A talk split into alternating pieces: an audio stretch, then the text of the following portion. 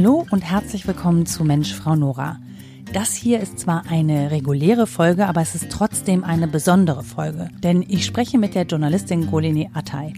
Und Golene Attay war für die ARD von Februar 2013 bis Sommer 2018 als Korrespondentin in Moskau und hat während des Euromaidan in der Ukraine berichtet für die ARD. Und das, was sie da erlebt hat, das hat sie letztes Jahr in einem Buch veröffentlicht. Und warum sie dieses Buch geschrieben hat und was das mit der Situation auch heute zu tun hat, darüber sprechen wir in diesem Podcast. Und es hat natürlich zu tun auch mit der Corona-Pandemie. Denn Informationen sind da ein essentieller politischer Bestandteil. Nicht nur in den Ländern selbst, also es geht nicht nur darum, wie Staaten ihre Bürgerinnen und Bürger informieren, sondern auch, wie Staaten untereinander kommunizieren, eben über diese Informationen, wie zum Beispiel Ausbreitungsgeschwindigkeit und Maßnahmen, die getroffen werden müssen und was das für uns als Weltbevölkerung bedeutet.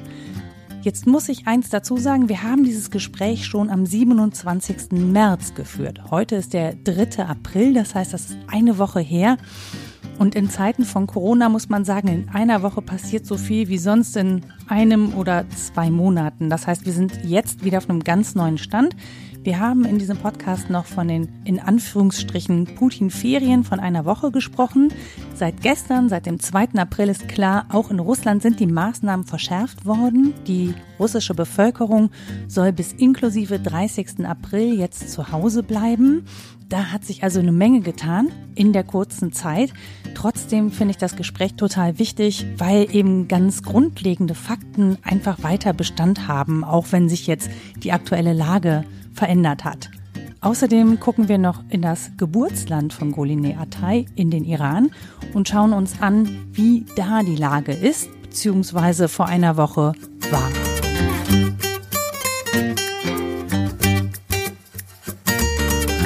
Hallo Goline. Hallo Nora. Grüße dich. Freue mich, dich zu hören. Ja, ich mich auch. Wie schön, dass wir es geschafft haben auch. Ne? Wir haben einige Anläufe genommen und versucht, das stimmt. Äh, ein Gespräch aufzuzeichnen, weil wir beide so busy sind, hat das nicht geklappt, beziehungsweise die Welt um uns rum war auch sehr chaotisch die letzten Wochen, muss man dazu sagen. Äh, und gerade als politische Journalistin hast du eine ganze Menge zu tun gehabt, würde ich sagen. Das stimmt. Also Corona hat uns in Atem gehalten und ähm, unsere Welt hat sich komplett einmal um die eigene Achse gedreht. Ja. Und ähm, ja, im Moment haben wir es mit einer Welt zu tun, die wir nicht so richtig kennen und von der wir nicht so ri richtig wissen, in welche Richtung sie sich weiterdrehen wird. Das stimmt, das sind große Unsicherheiten, aber eigentlich ist das Thema an sich dir ja relativ vertraut, muss man sagen, weil du ja aus Ländern berichtet hast, die sozusagen gezielt Unsicherheiten auch unters Volk bringen. Ähm, du hast ein Buch geschrieben letztes Jahr und das hast du auch vorgestellt bei einem Talk im WDR selber zum Thema Social Media. Das heißt, die Wahrheit ist der Feind, warum Russland so anders ist. Und da hast du auch davon berichtet, wie eben mit naja, mit bestimmten Informationen gezielt dafür gesorgt wird, dass Unsicherheiten entstehen. Was genau war der Anlass, dieses Buch zu schreiben? Warum hast du das gemacht? Ähm, ja, ganz vielfältige Ursachen, würde ich sagen. Aber ich glaube, der wichtigste Grund, das Buch zu schreiben, war, dass ich das Gefühl hatte, als Journalistin in einer sehr privilegierten Situation gewesen zu sein, nämlich mhm. mit mitzubekommen, wie ein Land sich ganz entscheidend verändert, ähm, wie ich eine regelrechte Zeitenwende erlebe, mhm. ähm, neue Koordinaten in der Innen- und Außenpolitik ähm, äh, quasi zementiert werden und ähm, ja, ein Land äh, sich, äh, sich neu erfindet. Vieles von dem, was ich 2014 erlebt habe, war natürlich als Konstante schon in den ersten zwei Amtszeiten von Wladimir Putin zu sehen in Russland. Mhm.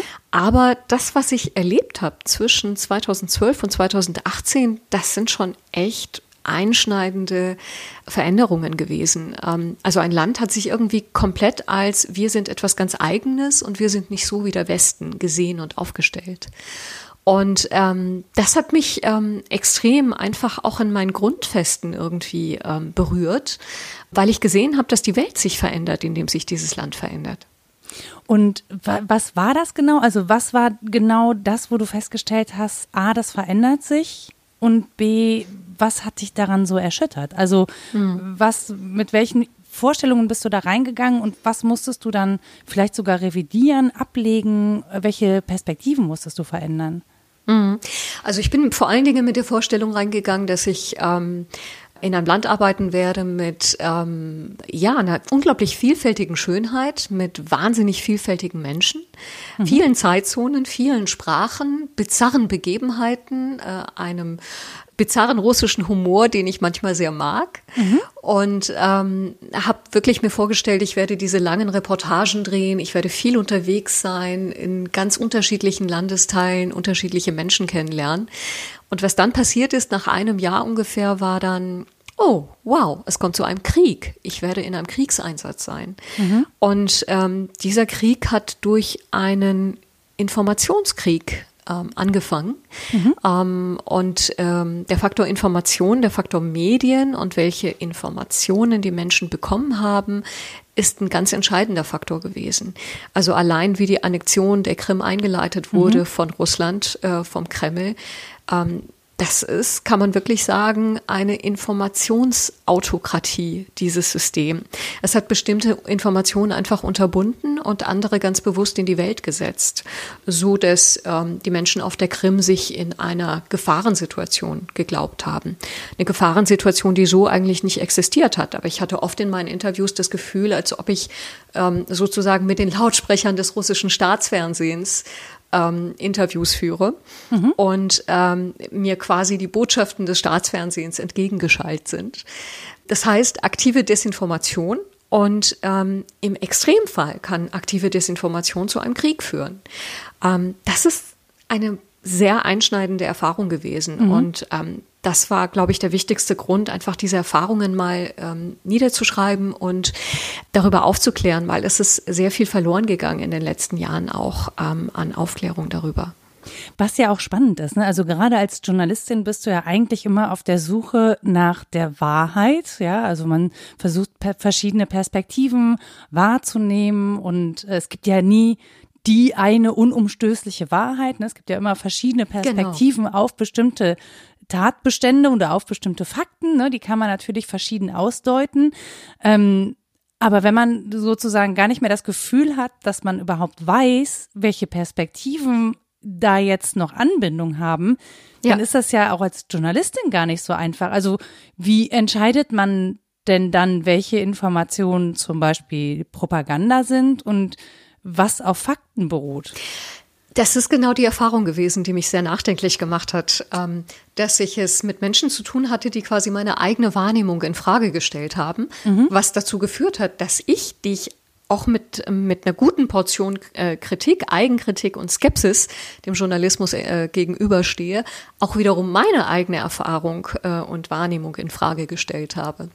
Und dann mhm. aber gesehen habe, oh, es handelt sich um ein Spiel, quasi diese Wahrnehmung in Frage zu stellen, indem man ganz bewusst Informationen selektiert, indem man ganz bewusst falsche Informationen verbreitet, wie zum Beispiel irgendwelche Gräueltaten, die Ukrainer an anderen Ukrainern verübt haben sollen, ähm, mhm. bestimmte Dinge, die sich nie so zugetragen haben im Kriegsgebiet. Und ähm, vor allen Dingen diese massive Einwirkung auch auf das Mediensystem in Deutschland. Mhm. Also es ist ähm, für mich eine neue Erfahrung gewesen, dass wenn ich zum Beispiel über die Menschenrechtssituation in Russland berichte, so viele kritische Zuschriften bekomme, die sagen, schauen Sie sich doch lieber die Menschenrechtssituation hier in Deutschland an. Mhm. Also das wäre, glaube ich, vor 10, 12, 15 Jahren im ARD-Studio Kairo undenkbar gewesen, wenn ich einen mhm. Bericht damals äh, gemacht habe über, was weiß ich, äh, Staatsfolter in arabischen Ländern, Polizeifolter. Ähm, niemals hätte ich solche Reaktionen bekommen, niemals hätten wir solche Reaktionen bekommen, währenddessen es jetzt sehr einfach geworden ist, die Dinge zu relativieren und zu sagen ähm, und Dinge oder Missstände gleichzusetzen, die einfach faktisch nicht gleichgesetzt werden dürfen. Das heißt, von wem, von wem kommen diese Zuschriften? Also wer sagt dann, ja, aber guck doch mal nach Deutschland, ihr habt doch hier selber irgendwie Mist am Laufen? Das sind, ähm, das, ja, das wäre eine eigene wissenschaftliche Arbeit, genau herauszufinden, von wem die Zuschriften kommen. Aber es hat vor allen Dingen eine sehr gut organisierte Gruppe gegeben, die uns mit äh, Programmbeschwerden immer wieder ähm, ähm, beschäftigt gehalten hat. Mhm. So kann man das durchaus sagen. Und zwar gerade in den zwei Jahren, in denen wir wahnsinnig viel zu tun hatten und auch eine ganz große Ungewissheit einfach da war, wie organisieren wir uns, wie arbeiten wir und so weiter. Ich glaube, die haben für, die haben es schon geschafft, eine, eine Atmosphäre der Unsicherheit zu ähm, entstehen zu lassen. Mhm. Zweifel, Skepsis. Und diesem, diesem Zweifel und dieser Skepsis kann man eigentlich nur dadurch äh, entgegnen, indem man sich sehr lang und sehr intensiv ähm, mit äh, praktischer russischer Politik befasst. Mhm. Und ähm, der Kreml ist ja eigentlich, kann man sagen, eine Blackbox. Also ähm, es ist unglaublich schwierig, die Zeichen und, und die Signale, die vom Kreml kommen, zu interpretieren mhm. ähm, für uns aus dem Westen. Ähm, Abhilfe kann man eigentlich nur dadurch schaffen, dass man wirklich lang und systematisch die Politik beobachtet, analysiert, einordnet, Vergleiche feststellt, Parallelen zieht. Und dann ist es eigentlich ziemlich gut herauszubekommen, wie ähm, das politische Moskau, also wie der Kreml eigentlich funktioniert. Mhm. Und ich glaube, mit dieser Sicherheit dann quasi im Rücken kann man dann wieder so seine eigene, sein eigenes journalistisches Selbstverständnis schärfen. Und das, es hat mich einfach gefuchst, ähm, noch, noch viel mehr über das Land, über gerade die Geschichte der letzten 30, 40 Jahre ähm, niederzuschreiben, damit eben bestimmte Muster und bestimmte Narrative, die mhm. immer auftauchen, ähm, eindeutig auch als solche erkannt werden. Und man weiß, ah ja, hier handelt es sich um ähm, jetzt sage ich mal, Potemkinsche Maskerade mhm. à la Kreml. Und hier handelt es sich wirklich um reale Politik. Also diese zwei Sachen auseinanderzuhalten. Das ist ganz wichtig ja, eine kleine Handlungsanleitung einfach, um Russland zu verstehen. So könnte ich das ausdrücken.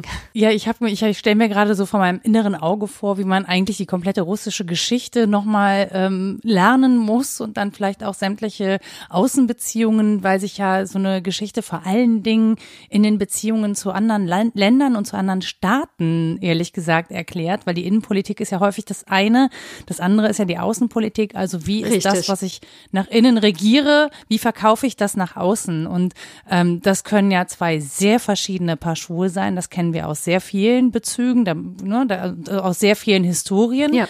ähm, dass das gar nicht so einfach ist. Was ich mich ja frage, ist, wenn du sagst, naja, es ist gezielt ähm, Propaganda gewesen, es sind gezielt Falschmeldungen rumgegangen. Wie bekommst du als Journalistin raus, ähm, wo die Fehler sind. Also du kannst ja nicht jedes Mal, wenn was berichtet wird, dahin fahren und die Leute selbst befragen. Das stimmt, aber tatsächlich waren wir ja vor Ort. Wir waren ja immer wieder im Kriegsgebiet mhm. in der Ostukraine, zumindest in den ersten drei bis vier Jahren nach Ausbruch des Konfliktes. Dann ist es für mich immer mhm. schwieriger mhm. geworden, überhaupt in das Krisengebiet zu fahren. Aber ähm, das hat mir schon mal ein, ein absolut ähm, eindeutiges Bild vermittelt, mit welchen Kräften wir es dort zu tun haben in der Ostukraine. Mhm. Also einfach äh, zu sehen, dass das fest in, in Moskauer Kontrolle ist, zu sehen, wie ähm, Bürgerrechtsaktivisten eingesperrt werden, ähm, ohne irgendwelche Verurteilungen ähm, über mhm. Jahre irgendwie in irgendwelchen Kellern verbringen müssen.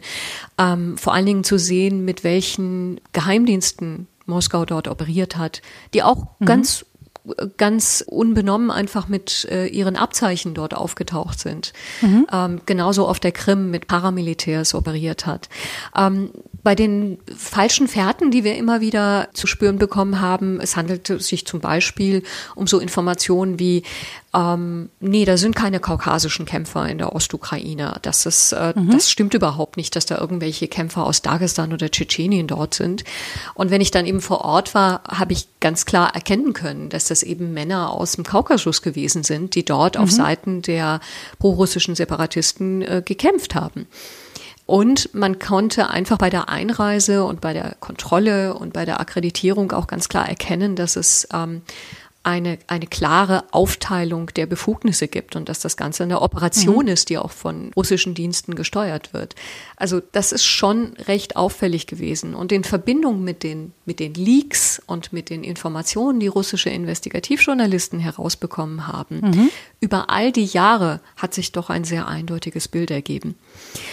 Das heißt, du brauchst zum einen gute Netzwerke, aber es ist wirklich unabdingbar, auch echt vor Ort zu sein und sich ein eigenes Bild von der Sache zu machen, weil man sonst eben nicht berichten kann.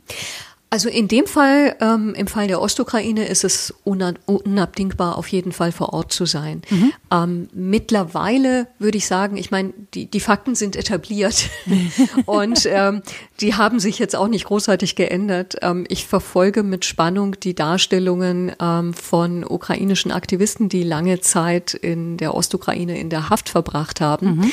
ähm, wie die das ganze Machtgefüge dort wahrgenommen haben und ähm, was, was sie erzählen über die Aufteilung der Befugnisse zwischen den Separatisten einerseits und den Kräften aus Moskau, die die gesamte Operation dort steuern. Mhm. Das ist ganz faszinierend. Ähm, aber damals ist es tatsächlich unabdingbar gewesen. Ähm, und es gibt einfach viele kleine Puzzleteile, die sich zusammengefügt haben. Ich habe in der Ostukraine zum Beispiel ein langes Interview gehabt mit einer Mutter, die ihren Sohn verloren hat, mhm. ähm, an der ähm, damals in den ersten Kriegstagen. Und ähm, diese Mutter hat mir immer wieder erzählt, dass ihr Sohn ihr, bevor er getötet wurde, erzählt hat, dass er vom russischen Territorium aus beschossen wird, mhm. dass die Einheiten vom russischen Territorium beschossen werden. Und dann hat sich langsam ein Bild ergeben, als ich dann auf der anderen Seite der Grenze ein Interview gemacht habe mit einem Einwohner in einem Grenzstädtchen und er erzählt hat, dass das russische Militär quasi in seinem Vorgarten stationiert war mhm. und von dort in die ukrainische Richtung geschossen hat. Und ähm, dann haben wir eben die Leaks gesehen, ähm, äh, die ähm, Organisationen, die Punkte, die Organisationen zusammengetragen haben aus ähm, Open Source Quellen. Mhm. Und die uns eben deutlich gemacht haben, dass es tatsächlich einen Beschuss von russischer Seite auf ukrainisches Staatsgebiet gegeben hat. Und ähm, das sind die Dots, die man, die Punkte, die man so zusammenfügen muss, um einen Konflikt ähm, zu begreifen, zu verstehen. Aber das klingt schon auch, als wäre das so, also journalistisches Handwerk ist ja das eine, aber investigatives Handwerk ist ja nochmal was ganz anderes. Das ist ja wesentlich mühsamer. Man muss äh, ganz andere Quellen auch auswerten an der Stelle, ähm, weil man die sich auch viel mühsamer zusammensuchen muss. Ne? Also so Leaks liegen ja im Zweifel nicht einfach offen zutage, sondern die müssen dir zugespielt werden. Du musst Zugriff haben, du musst die Dokumente anders sichten. Ähm, wie ja, wie beeinflusst das deine Arbeit dann, wenn du dich damit beschäftigen musst? Dauert es dann zum Beispiel auch länger?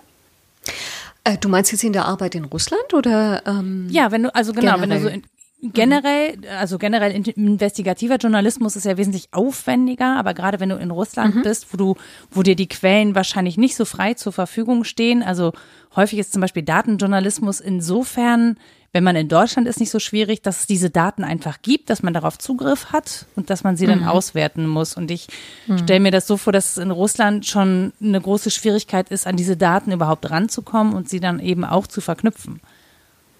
Ja, da muss ich aber sagen, dass ausländische Korrespondenten relativ ähm, selten richtig in investigative Recherchen eingespannt sind. Mhm. Ähm, jetzt mal von den Panama Papers abgesehen, das war ja eine große koordinierte Leistung von vielen Journalisten ja. auf, in vielen verschiedenen Ländern. Mhm. Ähm, da haben russische Kollegen mit den Deutschen und mit anderen Kollegen ganz intensiv zusammengearbeitet. Ähm, aber ansonsten ist man ja als Auslandskorrespondent eher weniger im investigativen Bereich tätig. In dem Fall, ähm, ich finde es nach wie vor bemerkenswert, wir sprechen ja immer davon, wie, wie geschlossen diese Gesellschaft in Russland ist mhm. und wie geschlossen der Journalismus ist. In der Tat gibt es aber noch sehr, sehr guten Journalismus, der aus mhm. Russland kommt, aber er findet sich eben nicht im Fernsehen, sondern er findet sich eben in den noch freien Stellen des äh, Netzes. Mhm. Und ähm, da gibt es ganz faszinierende Projekte, die tatsächlich ähm, öffentlich zugängliche Datenbanken auswerten und dann eben zu ganz ähm, überraschenden Erkenntnissen kommen oder nicht so überraschenden Erkenntnissen ja. darüber, wie der russische Geheimdienst und die Sicherheitsdienste eben arbeiten. Aber ähm, ich, ich bewundere diese Fähigkeit, also in einem derart gefährlichen Umfeld mhm. diese Risiken einzugehen. Und es gibt nach wie vor sehr viele, sehr gute russische Investigationen Investigativjournalisten, die das tun und die dafür wirklich ganz erhebliche Risiken eingehen. Und da finde ich, da stellt sich auch der Stellenwert des Journalismus einfach nochmal sehr deutlich dar. Ne? Also wofür brauchen wir Journalismus, wofür brauchen wir Journalistinnen und Journalisten? Ganz genau. Äh, was machen die eigentlich? Das wird ja genau dann eigentlich besonders wichtig, dass die eine gute Arbeit leisten. Das wird halt nur für die Journalistinnen und Journalisten dann auch besonders gefährlich, wenn sie da gute Arbeit leisten. Ganz genau. Ähm, ja. Also um, genau. um dir ein Beispiel zu geben, ähm, russische Journalisten haben recht schnell herausgefunden, dass tatsächlich äh, verwundete russische Söldner, die in Syrien im Einsatz waren, ohne dass die Öffentlichkeit je davon erfahren hätte, und zwar Söldner in einem halbstaatlichen Auftrag, ähm, mhm. dass die eben verwundet in äh, Krankenhäusern in Moskau lagen ähm, und haben Kontakt zu den Familien gesucht, haben Kontakt zu den Ehefrauen gesucht und mhm. haben eben darüber berichtet. Oder aber sie haben die Friedhöfe ausgemacht, wo ähm, russische Soldaten begraben liegen, die in eben Spezialoperationen in der Ostukraine zum Einsatz gekommen sind. Und mhm. ähm, das ist eben, also der Verteidigungsminister hat ähm, vor einigen Tagen auch ganz explizit diese Journalisten angesprochen und äh, hat von unerlaubten Tätigkeiten gesprochen. Mhm. Also es deutet darauf hin, dass äh, natürlich diese Art von Journalismus der Macht schon lange ein Dorn im Auge ist. Also es ist nicht so nicht so gewünscht, dass man da tiefer gräbt und mit diesen Menschen spricht ja. und das zutage fördert. Ganz genau. Ganz genau, das soll alles unter dem Mantel der Verschwiegenheit bleiben als Staatsgeheimnis. So wie es schon in der Sowjetunion mit dem Afghanistan-Krieg der Fall gewesen ist. Also wie viele Opfer gibt es da? Wie groß ist eigentlich der Einsatz? Aber das ist, ähm, soll alles erstmal ein bisschen so unter dem Mantel bleiben. Und das sieht man ja eigentlich bei, bei jeder Krise, mhm. mit der solche großen Autokratien zu tun haben, dass es ähm, zunächst erstmal eine Art Verweigerungshaltung gibt, ein Leugnen, ein Abstreiten, ein mhm. Verneinen. Mhm.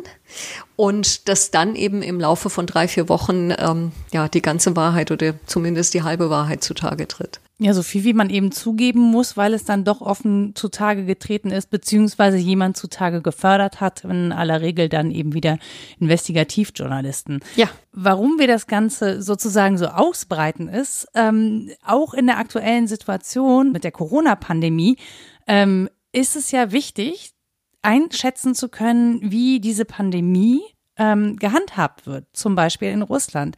Weil was wir ja mittlerweile festgestellt haben, ist, dieses Virus macht nicht vor Grenzen halt und dass wir sehr abhängig davon sind, dass uns Informationen aus anderen Ländern zur Verfügung stehen und dass wir, also dass alle Länder der Welt ähm, entschieden vorgehen, um dieses Virus einzudämmen, beziehungsweise um die Ausbreitung des Virus einzudämmen, weil es ansonsten zu Krisen kommt, nicht unbedingt, weil sehr viele Leute sterben, sondern weil sehr viele Leute medizinische Behandlung gleichzeitig brauchen, weil es eben eine exponentielle Verbreitung gibt. Ähm, wie geht denn Russland mit der Corona-Pandemie um? Ist das ein Thema? Gibt es das da? Oder ähm, wie sieht das aktuell aus? Wie wird darüber berichtet? Also es ist zu einem Thema geworden, vor allem in Anbetracht der Tatsache, dass eben im übrigen Teil Europas die Grenzen geschlossen worden sind und, mhm. und Maßnahmen eingeleitet worden sind. Natürlich haben die Russen auch das gesehen, was sich hier in Deutschland abspielt, was sich in Italien, in Spanien abspielt. Ähm, es hat zunächst eine Art von Verweigerungshaltung gegeben, mhm. und zwar bis in höchste staatliche Stellen hinein. Um dir ein Beispiel zu geben, wenn wir uns anschauen, wie sich ähm, die russische Delegation im UN-Sicherheitsrat verhalten hat. Mhm. Bis zuletzt hat sie gesagt, ähm, nee, es besteht eigentlich keine Veranlassung, dass wir uns nicht physisch treffen, um äh, Resolutionen einzuleiten oder Abstimmungen zu treffen. Mhm. Wir sehen einfach nicht diese, ähm, diese Notwendigkeit. Äh, wir, wir misstrauen der Technik und äh, wir wollen, dass wir uns physisch treffen. Und das war zu einem Zeitpunkt, wo schon ganz viele Länder Maßnahmen eingeleitet hatten, um ihre Diplomaten eben ins Homeoffice zu schicken. Mhm. Und erst als Wladimir Putin sich dann in einen Schutzanzug geworfen hat, ganz demonstrativ vor aller Welt, ungefähr genauso symbolisch aufgeladen als Bild wie sein berühmtes oben ohne mhm. Bild auf dem Pferd. Jetzt komplett gekleidet.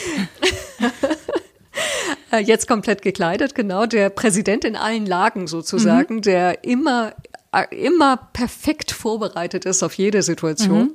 Erst dann hat es eben ein Umdenken in dieser russischen Delegation, in der UN-Delegation gegeben und ähm, die Einsicht, dass es doch besser wäre, eben zu einem elektronischen Abstimmungsprozedere im UN-Sicherheitsrat zu kommen mhm. und äh, doch dann im Homeoffice zu arbeiten. Ähm, also sprich, man, man leugnet, man äh, verneint, bis dann quasi der Präsident das Zeichen setzt. Mhm, okay. Dass die Krise nicht nur da ist, sondern, und das ist ganz, ganz wichtig, dass man eben als Präsident ähm, ein ganzer Mann sein kann mhm. und ähm, die Lage unter Kontrolle hat. Und ähm, das ist ja natürlich auch so ein Spiel mit, mit, mit dem Feuer gewesen, sich in einen Schutzanzug zu werfen. Mhm. Also ich kenne keinen westlichen Staatsmann, Staatsfrau, Nein. die so etwas getan hat. Aber es entspricht natürlich der Inszenierung, die äh, der Kreml dann doch sehr, sehr gut beherrscht. Und ähm, ja. Genau. Und wie, wie wird die Bevölkerung informiert? Also sind da jetzt auch krasse Konsequenzen gezogen worden oder Lässt man das da so laufen oder ist es da nicht so problematisch, weil nicht so viele dicht besiedelte Gebiete da sind? Ähm also wir, ähm, was wir wissen, ist, dass ähm, es eben viele Fälle gibt im, im Stadtgebiet Moskau. Mhm. Und ähm, da gibt es natürlich auch das offizielle Eingeständnis, dass es diese Fälle gibt vom Moskauer mhm. Bürgermeister Sergei Sabjanin. Ähm, aber nach allem, was ich höre von Freunden und Bekannten, die dort arbeiten, ist es so, dass ähm, eine Art von Social Distancing nicht wirklich greift und nicht wirklich stattfindet. Auch mhm. wenn es äh, leerer geworden sein soll in der Metro. Ähm, und wenn ich mir die Umfragen anschaue, also eines der Meinungsumfrageninstitute, die wir auch immer in unseren Berichten zitieren, das äh, Levada-Institut, hat vor kurzem in einer Umfrage festgestellt, dass eigentlich über die Hälfte der Russen keine speziellen Vorkehrungen oder Maßnahmen treffen mhm. ähm, und auch nicht davon überzeugt sind. Und dass wirklich nur eine Minderheit im Moment ähm, eine Einsicht hat, ähm, was für eine Lawine auf das Land zurollen könnte. Mhm. Und Präsident Putin hat zwar Maßnahmen verkündet, ökonomische Maßnahmen, ähm, Steuererleichterungen, ähm, ein Hilfspaket für Unternehmer, so richtig konkret geworden ist er dabei nicht. Mhm. Einige mutmaßen noch, rätseln noch, wie konkret sich das gestalten wird, diese ganzen ähm, Maßnahmen. Mhm. Aber ähm, es gibt keine richtige Strategie im Moment und es gibt keine Verordnung, dass alle zu Hause bleiben sollen, bis auf die Empfehlung, dass es eben einwöchige Ferien gibt. Mhm. Und es gibt einige Beobachter, die sich über das Wort Ferien und vor allen Dingen eine Woche Ferien ziemlich aufgeregt haben in dieser einen Ferienwoche, die man, die einige Beobachter dann auch etwas zynisch Putin-Ferien genannt haben, okay. hat man dann plötzlich vermehrt festgestellt, dass äh, Hotels äh, im Schwarzmeer-Badeort Sochi gebucht werden. Ja, wir erinnern also, uns an Ischgl und Tirol. Ganz genau. Also es ist jetzt nicht wirklich davon auszugehen, dass diese Maßnahmen so konkret umgesetzt werden und so konkret ernst genommen werden, wie Jetzt gerade in Deutschland, zumindest in dieser Woche. Jetzt, eine Woche später, hat auch Russland erkannt, wie ernst die Lage ist. Die Leute sollen nicht mehr eine Woche, sondern einen ganzen Monat zu Hause bleiben. Ich habe heute vor der Veröffentlichung nochmal mit Goline Atay telefoniert und die hat mir gesagt, so eine richtige Strategie zur Eindämmung der Pandemie sei aber immer noch nicht erkennbar in Russland. Was einen ja sehr erstaunt, weil eigentlich Russland ja sehr aktiv ist im Bereich der Forschung und auch wirklich gute Wissenschaftler und Wissenschaftlerinnen ausbildet, wenn ich das irgendwie richtig im Kopf habe. Das stimmt, aber viele Wissenschaftler haben das Land verlassen. Mhm. Also äh, durchaus auch Naturwissenschaftler. Seit 2014 hat es einen richtigen Exodus ähm, auch von Akademikern gegeben. Mhm. Und ähm, es ist so ein bisschen ähm, auf, es, dieses Stabilitätsmantra führt eben dazu, dass man ähm, es partout vermeiden will als Machthaber, dass irgendeine Art von Angst äh, entsteht oder Panik entsteht mhm. und muss also immerzu das Bild vermitteln, dass alles unter Kontrolle ist. Ähm, es ist natürlich, äh, natürlich gibt es sehr viele Fragezeichen, wenn ähm, zum einen berichtet wird, dass es immer noch wenig äh, Fälle gibt von Coronavirus-Erkrankten. Mhm. Auf der anderen Seite aber eben die Fälle von Lungenentzündung und Keuchhusten nach oben gegangen sind im Moskauer Stadtgebiet. Ähm, da haben Passt natürlich das nicht zusammen. Ja, ganz genau. Und da haben langjährige Beobachter dann doch Fragezeichen, mhm. ob das eine zum anderen passt. Mhm. Ähm, und ähm, das ist, ähm, ja, es ist eine schwierige Situation, aber es, die Informationspolitik in Autokratien ist ohnehin sehr, sehr problematisch. Ja, und nicht nur in Autokratien, wie wir gerade feststellen. Ne? Also grundsätzlich ist die Informationspolitik in Sachen Corona ja nicht so ganz ähm, transparent, möchte ich das mal nennen. Das stimmt. Weil natürlich Staaten, auch andere Staaten, irgendwie Angst davor haben, dass man rausfindet, dass sie nicht schnell genug gehandelt haben. Also da wird sehr viel, da ist sehr viel Politik im Spiel, ähm, auch im Umfeld dieser Pandemie. Also das eine ist ja das, das Handeln und ne, zu sagen, okay, wir brauchen jetzt sozusagen eine größere Distanz zueinander. Wir müssen eine Zeit lang im Homeoffice leben. Wir müssen versuchen, dass sich nicht zu viele Leute gleichzeitig anstecken, damit unsere Gesundheitssysteme nicht überlastet werden, egal in welcher Form. Ähm, und gleichzeitig äh, wird aber versucht, sich zum einen politisch zu positionieren. Das finden wir überall. Das finden wir sogar hier in Deutschland, ne, dass Menschen versuchen, über ähm, politische Entscheidungen und politische Kommunikation diese Pandemie dafür zu nutzen, sich zu inszenieren als eine Person, die Sicherheit vermittelt, die die Dinge unter Kontrolle bringt. Ähm, wir haben Anfragen, zum Beispiel bestimmte Daten benutzen zu dürfen von Telekommunikationsunternehmen Unternehmen und so weiter. Also es finde, es, es wackeln gerade Freiheitsrechte so ein bisschen. Da, ne, also die lassen sich jetzt einschränken. Viele machen das freiwillig, aber man könnte ja so ein bisschen, also ich glaube, die Verführung ist groß, die Daumenschrauben so ein bisschen anzuziehen, weil es halt gerade geht. Ähm, in Autokratien wird man das wahrscheinlich nicht so mitbekommen. Also hier kann man, glaube ich, noch ganz gut drauf gucken und dann kann halt jemand kommen und sagen, nee Leute, sorry, aber so nicht. In Autokratien stelle ich mir einfach vor, dass es weit weniger transparent ist. Ganz genau. Also hier entstehen zumindest Debatten über die, ja. ähm, hier wird problematisiert, hier wird öffentlich debattiert und, und gerungen um die richtige Lösung. Mhm. Ähm, es gibt einen lauten Aufschrei des Protests, ähm, es gibt Sensibilisierung, es gibt eine Bewusstseinsschaffung. Aber das ist ja wirklich in Russland nicht vorhanden. Also gerade wenn wir uns diese Maßnahmen zur Gesichtserkennung, die ganzen Technologien da mhm. anschauen, mhm. die in Russland äh, im Moment umgesetzt werden. Der Staat versucht jetzt natürlich auch, ähm, die Pandemie dazu zu nutzen, um sich zu rechtfertigen, dass die Sache mit der Gesichtserkennung doch noch schneller ablaufen muss. Mhm. Und dass die ja durchaus auch Vorteile bietet, denn Personen, die in unbedingter Quarantäne sein müssen, und gegen diese Quarantäneauflagen verstoßen, können ja mit der Gesichtserkennung ähm, sehr leicht identifiziert werden. Und da mhm. wird dann darauf verwiesen, oh, wir haben schon 200 Fälle gefunden, die sich nicht an die Auflagen gehalten haben, dank der Gesichtserkennung. Und deswegen mhm. müssen wir das jetzt auf, ausbauen. Mhm. Und ähm, auf Seiten der Bevölkerung ist erschreckend wenig Bewusstsein da zum Thema Datenschutz, äh, zum Thema äh, Transparenz. Mhm. Also auch in den äh, fünfeinhalb Jahren, in denen ich in Russland gelebt habe, ähm, habe ich vergebens nach Aktivisten gesucht, die sich wirklich systematisch für das Thema Datenschutz eingesetzt haben, weil einfach mhm. dieses Bewusstsein nicht vorhanden ist. Obwohl sie ja äh, jemanden äh, beherbergen, eine ganz berühmte Person, die sich ja ausschließlich damit beschäftigt, nämlich Edward Snowden. Ist ja auch interessant, dass das irgendwie gar nicht greift, ne? Quelle Ironie. ja, ja, es ist wirklich so, wo man so denkt, so, Ach, komisch eigentlich, weil gerade dann müsste man sich doch dafür interessieren. Äh, wobei man sagen muss, äh, auch in, äh, ne, also ohne es relativieren zu wollen, hier in Deutschland gibt es sehr viele, die sich für Datenschutz einsetzen, aber in der breiten Öffentlichkeit ähm, ist so viel Bewusstsein auch nicht zwingend vorhanden, weil man aber ja hier noch davon ausgeht, dass es eben keinen autokratischen Staat gibt, der diese Daten einfach so für sich nutzt. So, ähm, kann aber nicht so richtig erklären, wieso man sich so gar nicht dafür interessiert und dann das einfach, also einfach gewähren lässt. Es sei denn, ja, keine Ahnung. Ist, ähm ich glaube, es ist so eine Art von, ähm, und das ist in Russland sehr weit verbreitet, dieses, ähm, diese etatistische Haltung, also diese Art von Staatsgläubigkeit, dass also mhm. der, dem Staat durchaus eine Allmacht und ein, ein, ein, ein Privileg einfach eingeräumt wird, mhm. da zu sein und ähm, quasi den Laden am Laufen zu halten. Mhm. Also und Väterchen Staat. Väterchen Staat, das ist eine sehr, mhm. sehr patriarchale Einstellung. Mhm. Ähm, der Staat als Übervater.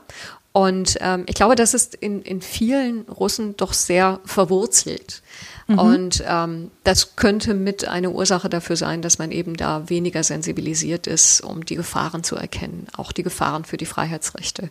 Und da sind selbst russische Liberale nicht davor gefeit. Es, ähm, es gibt auch, auch in diesem Camp nicht so viele, die wirklich auf diese Gefahren hinweisen. Und ähm, ja, ich überlege jetzt gerade, was ich, was ich noch dazu Fällt mir gerade nicht ein. Eine Sache ist mir wollte ich gerade sagen, aber die ist gerade mir wieder rausgerutscht. Genau.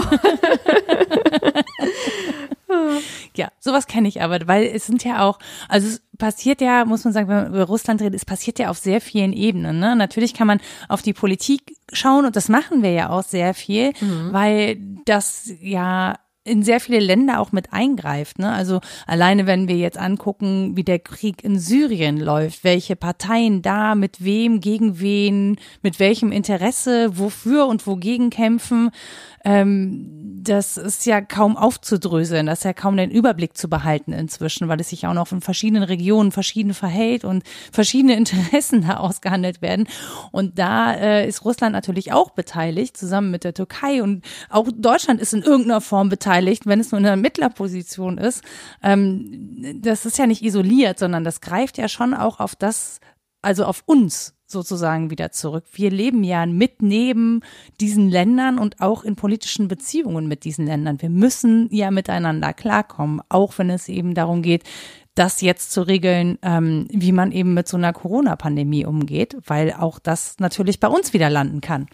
Das ist genau das. Also ich frage mich halt, ob wir wirklich den Schuss gehört haben als Menschheit mhm. und ähm, Wege finden, um besser zu kooperieren, um besser zu koordinieren, also wenn ich mir anschaue, was in, in dieser Woche, in der letzten Woche im UN-Sicherheitsrat los gewesen ist, also wie mhm. diese gegenseitigen Schuldzuweisungen ähm, immer mehr mhm. zugenommen haben, dass die Amerikaner gesagt haben, ähm, wir wollen, wenn wir überhaupt eine Resolution zu Covid-19 zu Corona verabschieden, dann wollen wir, dass mhm. auf jeden Fall in dieser Resolution vermerkt wird, dass das Virus aus China gekommen ist, aus der und der Provinz. Ja, das Wichtigste also ein, überhaupt. Genau, der, die nationale, der nationale Ursprung des Virus soll in diesem Text mhm. erscheinen. Mhm. Ähm, dann wiederum die Sensibilitäten der, ganz genau. Mutter Natur hat eigentlich keine Nationalität, aber es müssen eben, ja. es müssen eben Schuldzuweisungen vorgenommen werden. Dann wiederum ja. ähm, die Reaktion der Chinesen, beziehungsweise was vorausgegangen ist, das chinesische Außenministerium hat ähm, durch einen Sprecher zumindest ein wenig ähm, vermuten lassen, dass das Virus ja auch von der US-Armee kommen könnte ja. und ja, ähm, ja, sozusagen als biologische Waffe eingesetzt werde. Mhm. Ähm, dann zu sehen, dass die Russen sich eben lange geweigert haben, äh, die persönlichen, das persönliche Erscheinen eben einzustellen. Ähm, mhm. Das ist wirklich, also wenn man das beobachtet und wenn man dann sieht, ist es bis heute zu keiner Resolution im Sicherheitsrat gekommen. Eine Resolution, die darauf drängt, ein, äh, in internationalen Krisen und, und Konflikten und Kriegssituationen eben auf einen Waffenstillstand ja. hinzuwirken. Ja. Eine Resolution, die darauf drängt, dass die Hilfsgüter weltweit gerecht verteilt werden. Eine mhm. Resolution, die darauf drängt, dass wir uns in unserer Gesundheitspolitik einfach besser abstimmen und koordinieren. Mhm. Da muss man wirklich sagen, ähm, dieses Nichthandeln im UN-Sicherheitsrat sagt sehr viel über den Zustand der Menschheit aus. Und ähm, absolut. Das ist wirklich ein Skandal allererster Güte. Äh, diese autoritären Egoismen, diese Schuldzuweisungen, diese Alleingänge und dass man sich nicht auf äh, Semantik äh, einigen kann und es deswegen bis heute keine Resolution gegeben hat, das ist wirklich ein Armutszeugnis? Trauerspiel, ein Armutszeugnis sondergleichen, das kann man sagen. Ja, also auch wenn du es wenn du es gerade so erzählst, ich, ich gucke da drauf, als müsste ich so einen Kindergartenstreit schlichten, nur dass es eben nicht um den roten und den gelben Bagger geht, sondern ja. äh, sozusagen um die Gesundheit der Weltbevölkerung, mh, mm, wo man so denkt, nee, also das ist jetzt echt nicht die, ja, die Stunde für machtpolitische ja. Spiele. Ja. Ich, äh, ich würde gerne noch was anderes sagen, aber das geziemt sich nicht in diesem Podcast. Deswegen, ich denke, ähm, ihr wisst, also ich, ich weiß nicht, ob Frauen die Welt besser machen würden, aber ähm, es ist schon sehr viel, auch patriarchaler Egoismus ja, da beteiligt, genau. würde ich behaupten. Also ja, ohne das jetzt nur aufs Geschlecht zu reduzieren, aber ja. es sind fast nur Männer da. Das stimmt. Es ist ein autoritäres Gehabe ähm, und ähm, es ist vor allen Dingen äh, wichtig, Gesicht zu wahren. Ähm, und ja. das geht dann so weit, dass man, ähm, wenn man sich jetzt China anschaut, China hat ja im Moment die Präsidentschaft äh, im UN-Sicherheitsrat inne. Mhm. Und äh, China, selbst China also ein Land mit, mit einer so reichhaltigen Erfahrung, was die Bekämpfung des Virus angeht, ähm, mhm. hat es nicht vermocht oder wollte einfach nicht das Thema ähm, zum Tagesordnungspunkt Nummer eins machen auf der Agenda des Sicherheitsrates und hat gesagt, ach, mhm. irgendwie können die ganzen anderen Einrichtungen der Vereinten Nationen, die sich mit Gesundheit beschäftigen, irgendwie mit dem Virus befassen. Aber hier muss es jetzt nicht an erster Stelle auftauchen. Und das, das ist ja kein Sicherheitsrisiko, so ein Virus. Ja, ganz genau. Also ich, ich denke, wir haben es nicht mal mit dem UN-Sicherheitsrat zu tun, sondern mit dem Unsicherheitsrat. So ja. kann man es, glaube ich, formulieren. Wird ja, und, wird ja viel äh, gespottet, genau das. Ja, ja, und dann eben auch noch mit anzusehen, dass eben diverse Länder diese Krisensituation für ihre eigenen geopolitischen Spielchen ausnutzen. Mhm. Also wenn man jetzt plötzlich sieht, ähm, okay, also ein Viktor Orban aus Ungarn rühmt sich, dass er jetzt mhm. ganz viel chinesische Hilfe bekommen hat und bekommen wird und mhm. demonstrativ mhm. verkündet, dass er ja eigentlich überhaupt nicht mit der Hilfe der EU rechne und äh, das auch gar nicht einplane. Mhm. Und auf der anderen Weil dann Seite. müsste er ja im Zweifel Zugeständnisse machen, ne? Und dann vielleicht ja. Geflüchtete aufnehmen. Ja, das ist. Man ähm, stelle sich vor, man, man, hätte was gegen ihn in der Hand. Ganz genau. Nein, also darauf wird es nicht hinauslaufen. Ja. Eher versucht er sich dann Hilfe zu holen von Autokraten, um dann noch mhm. seine eigene Souveränität zu wahren. Ja. Und ähm, ja, dann zu sehen, dass ähm, China und Russland und Kuba, also ein Land, von dem ich jetzt nicht unbedingt gedacht hätte, dass es irgendwie sich mit Gesundheitsexporten mhm. irgendwie auszeichnet, ähm, dass gerade ausgerechnet aus diesen Ländern eben äh, Hilfsgüter kommen an besonders betroffene europäische Gebiete und Länder ähm, und dass es dann auch noch Politiker in Italien gibt, die eher diesen Ländern vertrauen als irgendwie der Europäischen Union. Mhm. Das ist schon, das macht einen schon sehr nachdenklich, ja, ähm, sehr. was da passiert. Und ähm, ich glaube, so langsam hat man auch in Brüssel verstanden, dass diese Situation ähm, wirklich auch so eine Art Informationskrieg ist. Mhm. Also es geht so, so um dieses Messaging. Ne? Wer ist stärker? Äh, wer wird, wer wird als der effektivste wahrgenommen? Wer wird als der große Krieger gegen das Virus wahrgenommen? Mhm. Wer kann sich Und, als Retter ähm, inszenieren, als Heiligenfigur? Genau. Mhm. Ganz genau.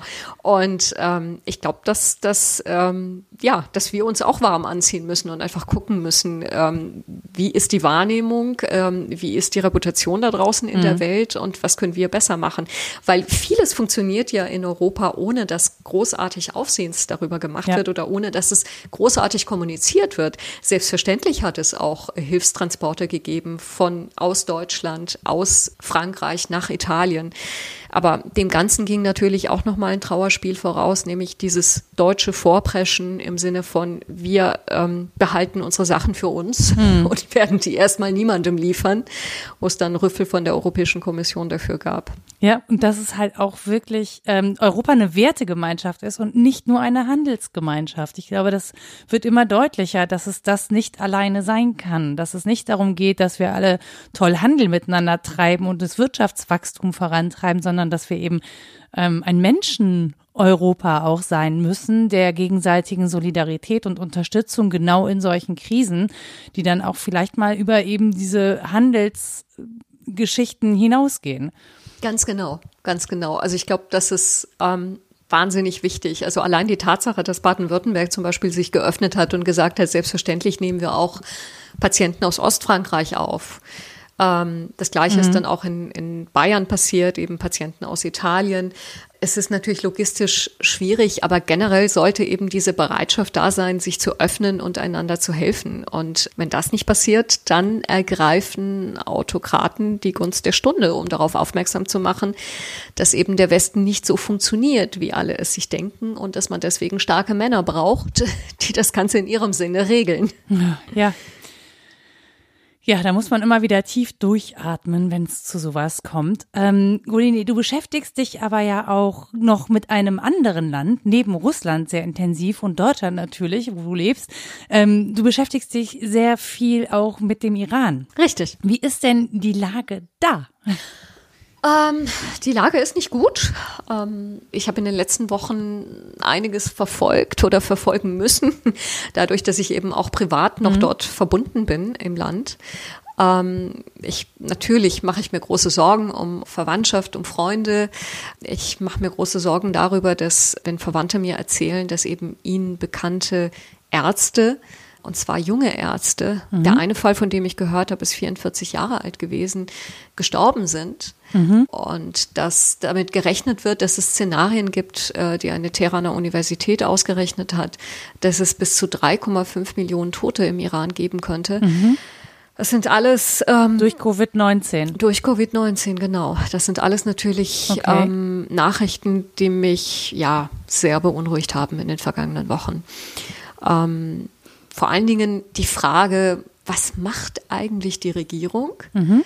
Ähm, hat sie einen Plan? Mhm. Ich habe die ganzen letzten Wochen über gedacht, ähm, wenn sie einen Plan hat, dann kommuniziert sie das nicht, aber ich glaube nicht, dass sie einen Plan hat. Mhm. ähm, wenn ich mir anschaue, so andere große gesundheitspolitische Themen im Iran, wie zum Beispiel die AIDS-Krise oder ähm, die Drogenkrise und ähm, die HIV-Krise, da muss ich sagen, dass die, dass die Regierung im Iran eigentlich sich eher durch Nichthandeln ausgezeichnet hat. Ähm, so nach dem Motto, was wir nicht sehen und was wir nicht verbalisieren, das ist auch nicht da? Genau, es hat also eigentlich keinen großen zentralisierten Plan gegeben. Mhm. Und das gilt für die Corona-Krise jetzt im Moment auch. Ähm, wenn ich mit meiner Verwandtschaft dort spreche, dann erlebe ich die in Selbstquarantäne. Es ist jetzt keine Art von Quarantäne, die quasi von staatlichen Stellen ähm, durchgezogen wird. Sie mhm. wird zwar empfohlen, aber es ist jetzt bei weitem nicht so rigide wie hier in Deutschland. Mhm. Ähm, also zum Beispiel habe ich jetzt vergangene Woche meinem Cousin erzählt, also ich besuche ja nicht meine Eltern. Es hat es vor kurzem das iranische Neujahrsfest gegeben zum Frühlingsanfang mhm. am 21. März. Und ähm, das war ein Fest in Quarantäne. Mhm. Wie war das denn bei euch? Und er hat gesagt, ja, wir haben uns im Großen und Ganzen auch dran gehalten, aber meinen Vater habe ich dann schon besucht. Also da merke ich, okay, so ganz wird das nicht eingehalten, beziehungsweise es kommt auf den guten Willen der einzelnen Bürger an. In einigen Stadtteilen in Teheran, im reichen Norden, mhm. sind die Straßen wirklich leer. Aber es gibt einige Teile in der Stadt im ärmeren Süden, ähm, da ist wirklich nicht viel von Social Distancing zu sehen und zu spüren. Ähm, und gerade die Einkäufe vor dem iranischen Neujahrsfest haben deutlich gemacht, dass da mhm.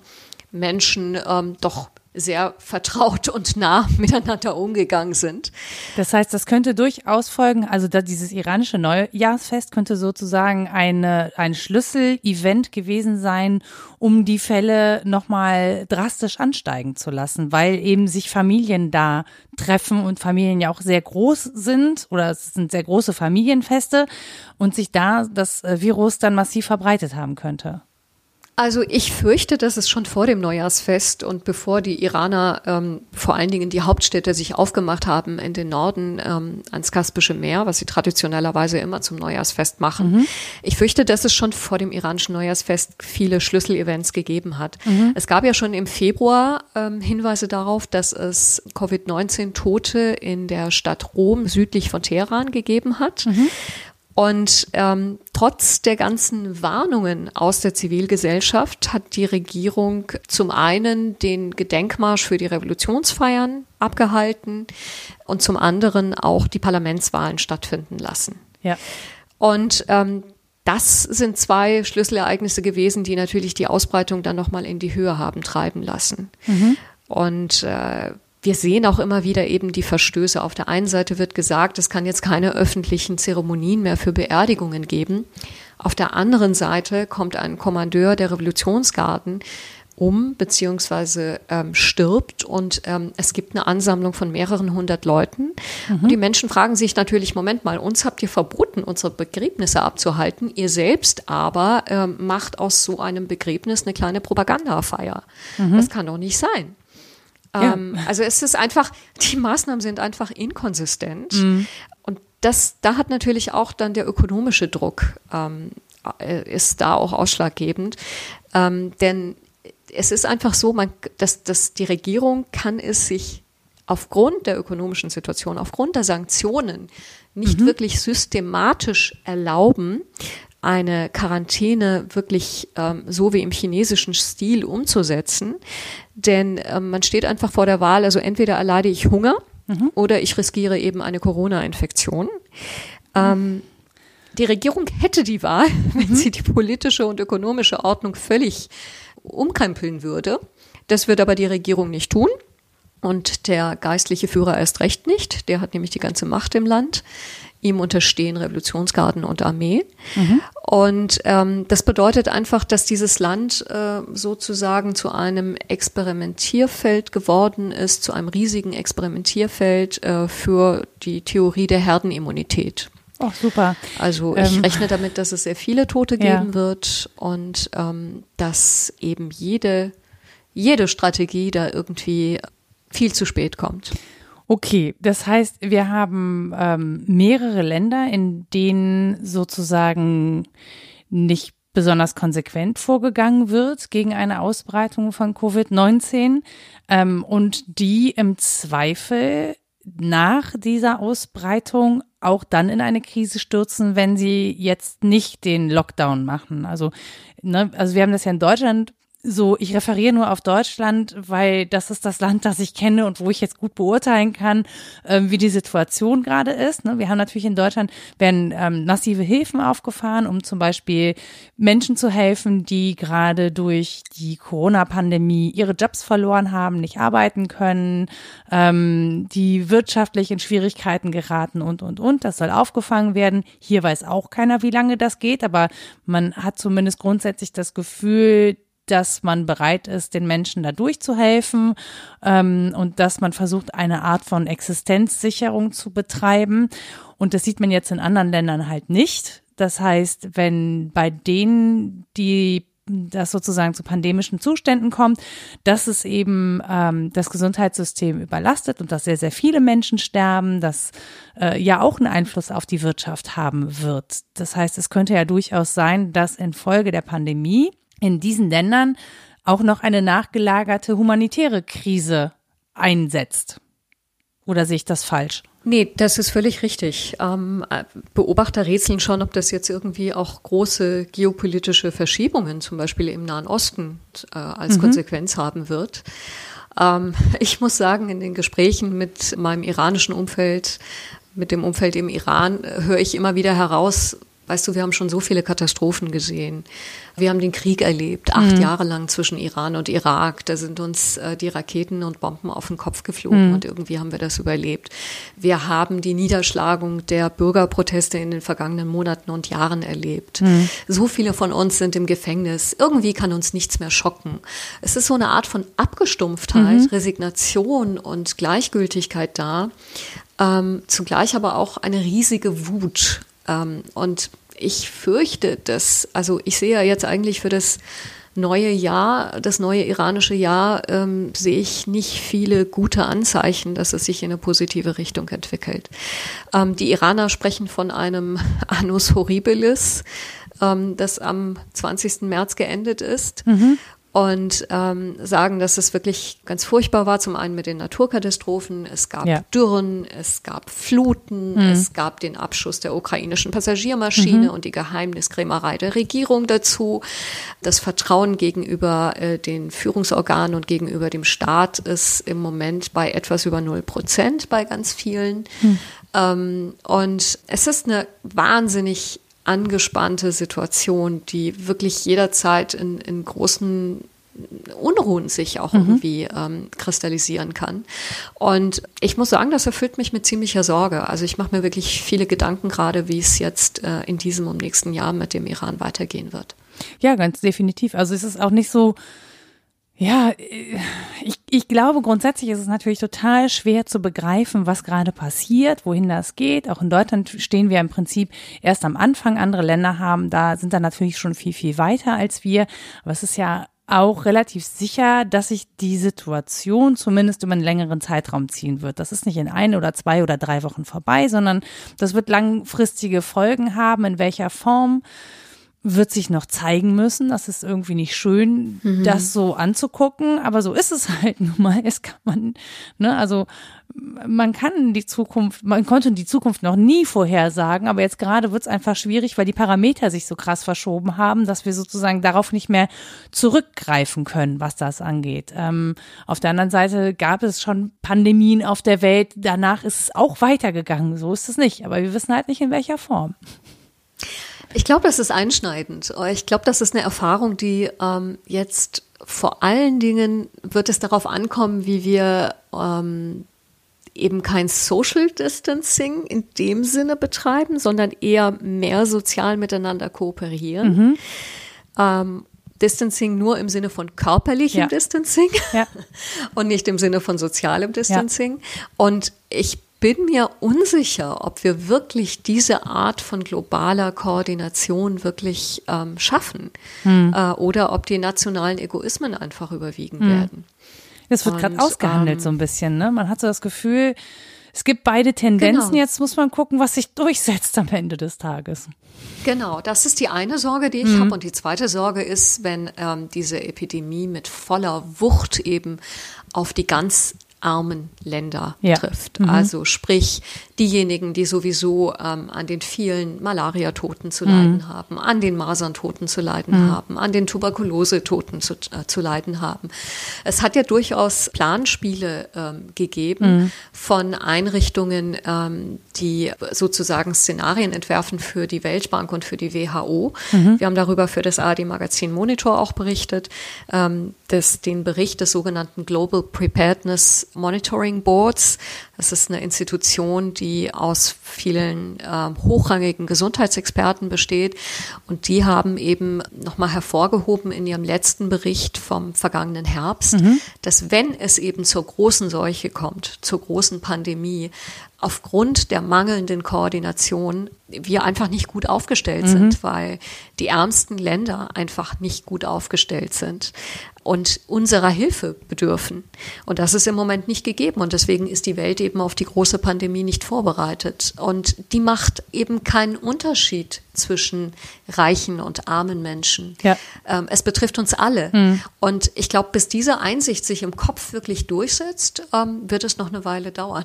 Ganz definitiv. Und dann haben wir ja auch noch den Wettlauf mit der Zeit, sozusagen ein äh, zum einen ein Medikament, ein wirksames zu entwickeln, das man dann Erkrankten geben könnte mhm. und aber auch einen Impfstoff. Ne? Also so die Pandemie geht ja in Wellen um. Ne? Es wird ja auch gesagt, das wird eine Welle geben und dann wird im Zweifel noch mal eine neue Welle kommen und dann die mitnehmen, die es bis dahin noch nicht erwischt hatte. das klingt immer, ich, ich finde, das klingt irgendwie so das klingt sehr bedrohlich. Auf der anderen Seite haben wir schon dazwischen die Zeit, und das wird ja auch gemacht, ähm, Impfstoffe zu entwickeln. Da muss man dann aber wieder aufs ähm, Gesundheitssystem gucken und auf die Wirtschaft die dahinter steckt und fragen, naja, ist das nicht dann ein Impfstoff, den wir möglichst vielen und allen zur Verfügung stellen müssen, auch da solidarisch und nicht nur um möglichst großen Profit daraus zu schlagen. Also das ist jetzt auch eine Frage, die uns wahrscheinlich beschäftigen wird. Ähm, wie, wenn wir einen Impfstoff finden, wie gehen wir damit um? Wie verteilen wir ihn in der Welt? Ähm, wie gut gelingt es uns, ähm, möglichst viele Menschen zu impfen, weil es eben nicht um sowas geht wie Masern, das, ne, eine Krankheit, die in der westlichen Welt mit Ausnahmen fast so gut wie ausgerottet sein soll, sag ich, weil, weil es ja immer mal wieder kleine Ausbrüche gibt, trotz allem. Mhm. Ähm, aber auch da, ich glaube, was das angeht, auch da brauchen wir ein Bewusstsein dafür, dass es da nicht drum geht, ähm, da möglichst viel Geld mit zu verdienen. Ich weiß, dass diese Firmen Geld verdienen müssen, so ist das nicht. Ne? Keiner kann umsonst einen Impfstoff entwickeln. Aber auch da darüber nachzudenken, ähm, wie wir das so einsetzen, dass das für möglichst viele Menschen verfügbar sind, weil was wir gerade auch erleben ist, so individualisiert, wie wir sind. Wir sind alle auf einer Welt, wir sind alle voneinander abhängig. Wir können nicht ohne einander, auch wenn wir das gerne möchten. Richtig, wir sind alle verwundbar und voneinander abhängig, ganz genau. Und deswegen, ähm, ich bin auch sehr gespannt, wie sich das entwickelt und danke dir vor allen Dingen sehr herzlich, dass du mir und äh, meinen Hörerinnen ermöglicht hast, in andere Teile der Welt zu blicken und zu schauen, wie es da ähm, gerade ist, nicht nur mit dem Coronavirus, sondern eben auch mit der Informationspolitik, die da betrieben wird. Und ich würde sagen, es sind so oder so spannende Zeiten, die uns da bevorstehen. Ähm, ich schätze, wir werden viel lernen müssen. Das stimmt, das wird eine sehr lernintensive Zeit werden. Ja.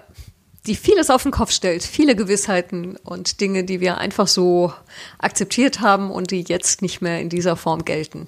Es ist ein, auch eine spannende Zeit. Ja, da gebe ich dir recht.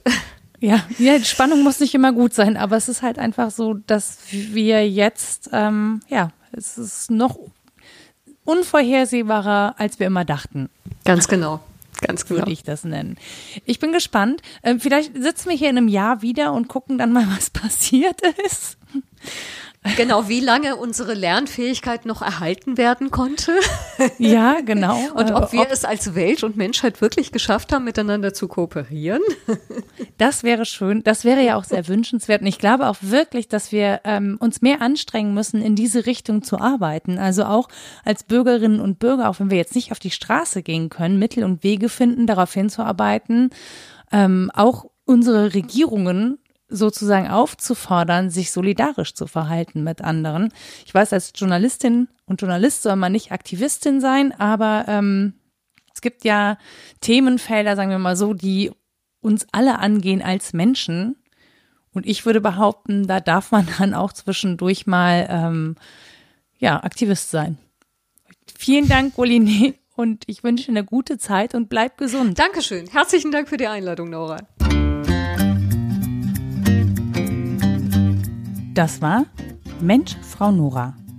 Zu Gast Goline Attai. Musik Anja Arnold.